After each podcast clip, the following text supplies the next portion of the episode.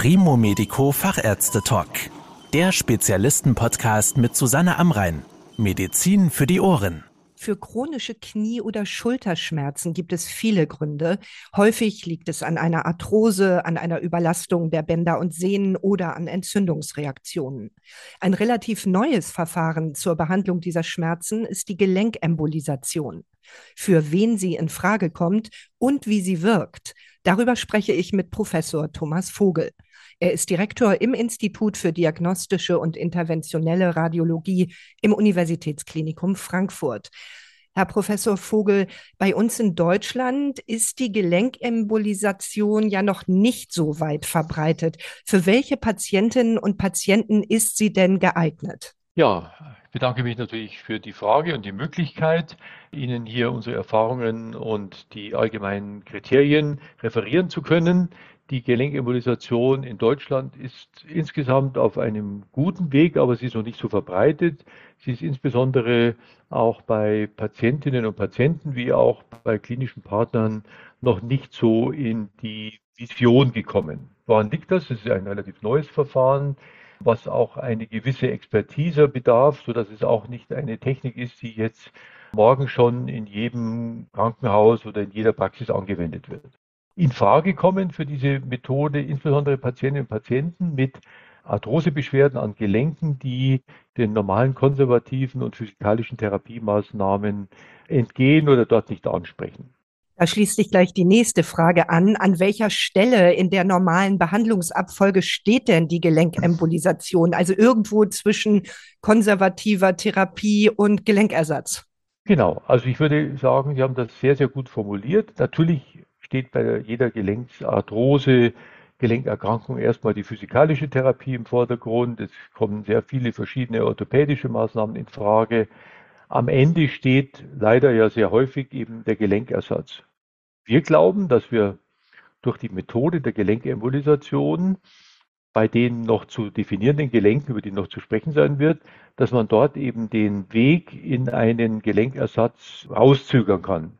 Das heißt, dass man vielleicht die Beschwerden, die dazu führen, warum Patientinnen und Patienten dann sagen, okay, ich kann nicht mehr, ich möchte jetzt doch einfach eine Prothese, dass man das rauszögern kann. In manchen Fällen auch nach unserer Erfahrung vielleicht eine Prothese gar nicht nötig ist, wenn man diese Beschwerden reduzieren kann.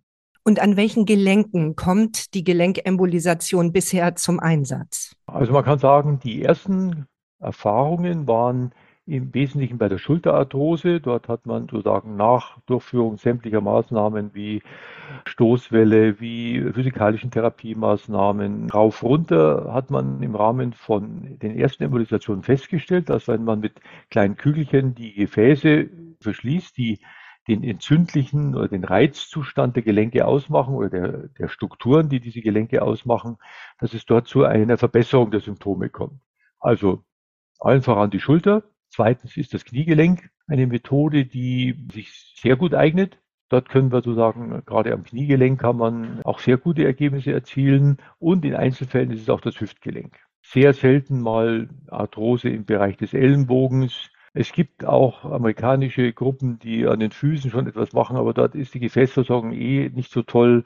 Also da werden wir eher zurückhalten. Also Nummer eins Schulter, Nummer zwei Knie, Nummer drei die Hüfte, die schon mit Einschränkungen. Das sind ja sehr verschiedene Gelenke. Welche Gefäße verschließen Sie denn konkret? Wie klein oder wie groß sind diese? Das darf man sich nicht so vorstellen, dass man da mit dem Katheter mal schnell hineinfährt und dann macht man einfach mal die Gefäße zu, sondern an, an der Schulter können das vier bis fünf verschiedene kleine äh, Gefäße sein, die sozusagen um diesen Kopf herum an der Schulter liegen, die äh, letztendlich am Schulterblatt liegen können und so weiter. Und die muss man alle aufsuchen mit ganz kleinen Kathetern, dem Mikrokatheter.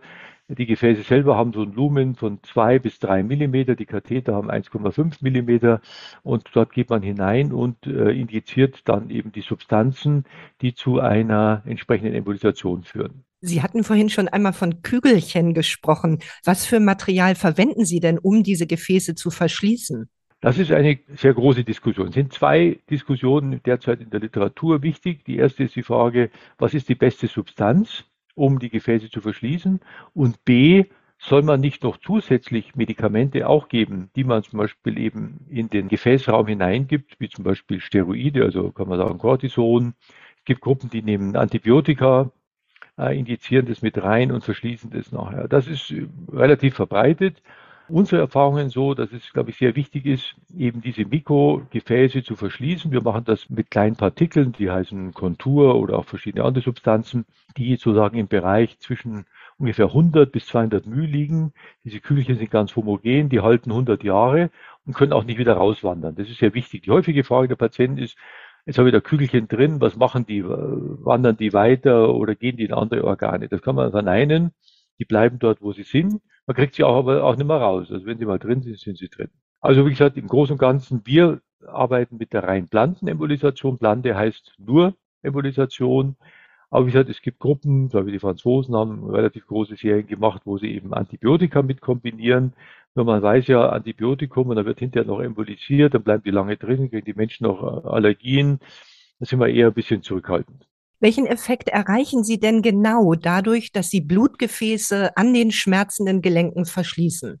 Was wir erreichen, ist einfach, dass der sogenannte Pannus oder diese Gelenk Weichteilstrukturen, die das Gelenk auskleiden, die Synovia, dass deren Reizzustand zurückgeht, in dem einfach nicht mehr genug Blut ankommt. Die sind ja sehr blutreich.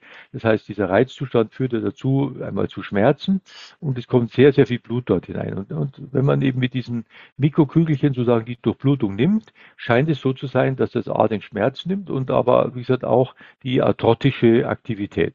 Und wie läuft der Eingriff ab? Wie kommen Sie an die richtigen Stellen und in welcher Art der Narkose erfolgt das? Ja, das sind äh, drei wichtige Fragen. Erstens, wir machen hier diese Gelenkembolisation streng ambulant. Das heißt, der Patient kommt, der wird bei uns dreidimensional untersucht. In der Regel machen wir vorher eine Kernspintomographie mit Gefäßen, gucken, gibt es irgendwelche Flüsse, die irgendwo hingehen, gibt es Vorschäden der Gefäße, ist der Arteriosklerose schon da und so weiter.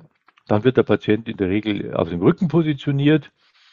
Wir machen es in der Regel über die Leiste, man kann es auch über den Arm machen. In der Regel gehen wir über die Leiste dann in die Zielgefäße, Schulter, Knie, Hüfte, suchen uns die ganzen kleinen Gefäße auf, injizieren die Substanzen. Am Ende wird alles rausgezogen.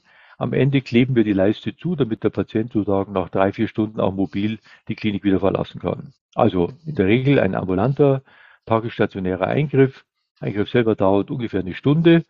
Klar, ein wichtiges Thema, was immer kommt, ist natürlich auch die Frage der Strahlenexposition. Die halten wir so niedrig wie möglich. Ist auch deswegen wichtig, weil auch derjenige, der die Intervention macht, der Interventionalist, ja sozusagen auch äh, Dosis abbekommt. Das heißt, wenn er sich selber schützt, schützt er sozusagen auch den Patienten. Also möglichst niedrige Strahlenexposition, das können wir dadurch erreichen, dass wir vorher eine dreidimensionale MRT machen, sodass wir schon wissen, wo sind die Gefäße. Dann kann man so wie bei Google Map fährt man dann entlang dieser Gefäße dorthin, wo die Probleme liegen. Und was spüren die Patientinnen und Patienten davon? Also in der Regel spürt man die Injektion. Das kann also ein leichter Druckschmerz sein. Die meisten Patienten berichten bereits, dass sich die Beschwerden nach 10, 14 bis zu 21 Tagen deutlich verbessern. Wir hatten auch einmal einen Fall, wo es zu einer Verschlechterung der Schmerzen kam, möglicherweise weil die äh, arthrotische Aktivität sehr ausgeprägt war. Aber wie gesagt, das ist relativ unterschiedlich. Aber wie gesagt, der Schmerz ist eigentlich nur die Punktion in der Leiste und dann ein ganz leichter lokaler Schmerz. Wie lange dauert es denn nach der Behandlung, bis die Patientinnen und Patienten wieder fit sind und bis sie sich wieder in den Alltag zurechtfinden können und sich auch möglichst schmerzfrei bewegen können? Wichtig ist, das ist natürlich keine Methode, die unbedingt jetzt zu einer Schmerzfreiheit führt. Sie reduziert die Schmerzen. Ein Gelenk, was so zerstört ist, dass so viel Arthrose da ist, dass es dort schon weh tut, wird nie so ganz schmerzfrei sein. Aber die Menschen erreichen eine verbesserte Lebensqualität. Sie können ihre täglichen Dinge wieder verrichten. Sie sind wieder mobiler. Das heißt, sie können eben mit ihrem Knie, ihrer Hüfte oder ihrer Schulter wieder mehr Dinge verrichten würde man sagen. Wenn man die Ergebnisse nimmt, kann man sagen, 80, 85 Prozent zeigen diese deutliche Verbesserung. 5 bis 10 Prozent sagen hinterher, naja, es ist zwar besser geworden, aber ich hätte mir ein bisschen mehr gewünscht.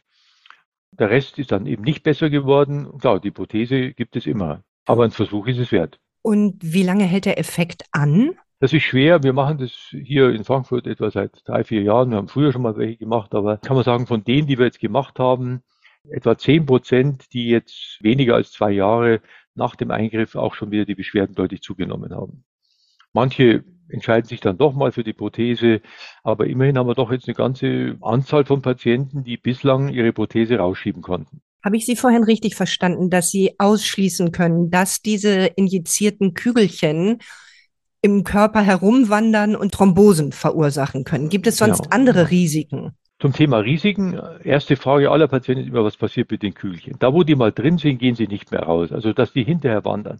Wenn Sie sie an die falsche Stelle schießen, ist es auch ein Desaster, weil da kriegen Sie sie auch nicht raus. Also, die Kunst ist schon, diese Kügelchen genau dorthin zu schießen, wo eben der Reizzustand ist. Da, wo die Arthrose ihren Panus macht, wo die Synovia proliferiert ist, also dort, wo wirklich die Aktivität ist. Und dazu schätze ich sehr die Fusion unserer Bilder der Angiografie mit dem MRT, sodass ich immer weiß, aha, das ist jetzt die Stelle, dort kommt der Schmerz her, dort gehen wir aktiv vor. Vorteil unserer Patienten sind ja nicht narkotisiert, sie bekommen eine leichte örtliche Betäubung. Dadurch habe ich auch das sogenannte Biofeedback. Das heißt, der Patient sagt mir genau, hm, was spüre ich jetzt? Zum Beispiel, wenn ich in diese Arthrose Weichteilformation injiziere, sagen die Patienten oft, oh, jetzt zieht es ein bisschen, auch ein gutes Zeichen. Deswegen machen wir das auch nicht in Vollnarkose, weil dann haben sie überhaupt kein Feedback. Biofeedback heißt, ich sehe genau, wie geht es dem Patienten, ich weiß genau, was passiert mit den Schmerzen und es ist nicht so, dass ich sage, ich schicke ihn in Narkose, wacht er auf und dann ist da irgendwie eine heftige Veränderung da. Sie hatten vorhin gesagt, na ja, ein Gelenkersatz geht ja immer noch. Das bedeutet, dass diese Gelenkembolisation keine Einschränkung bedeutet für mögliche chirurgische Folgeeingriffe. Also ich denke, wenn es sorgsam gemacht wird, wenn man beachtet, dass man eben nicht alle Gefäße zumacht und natürlich nur die zu dem Arthrose-Korrelat hinziehenden Gefäße verschließt, ja. Wenn man natürlich, was ich auch schon gesehen habe, einfach so alles an Gefäßen zumacht, was in, der, in Richtung des Gelenkes geht, das würde einen Chirurgen, der das Gelenk ersetzen muss, nicht glücklich machen, weil er, er braucht ja die Gefäße auch. Ne? Also deswegen muss man eben sehr interaktiv zusammenarbeiten. Wir machen das hier gemeinsam mit Orthopäden, Unfallchirurgen, Rheumatologen, mit diesen Kollegen arbeiten wir eng zusammen, um eben genau rauszubekommen, wo könnte der Patient sein, der davon auch einen Benefit hat. Vielen Dank für die Erklärungen, Herr Professor Vogel. Sehr gerne. Wenn Fragen sind, immer gerne. Das war der Primo Medico Fachärzte Talk. Danke, dass Sie zugehört haben. Mehr Informationen rund um das Thema Gesundheit und medizinische Spezialisten finden Sie auf primomedico.com. Bis zum nächsten Mal, wenn es wieder heißt Medizin für die Ohren.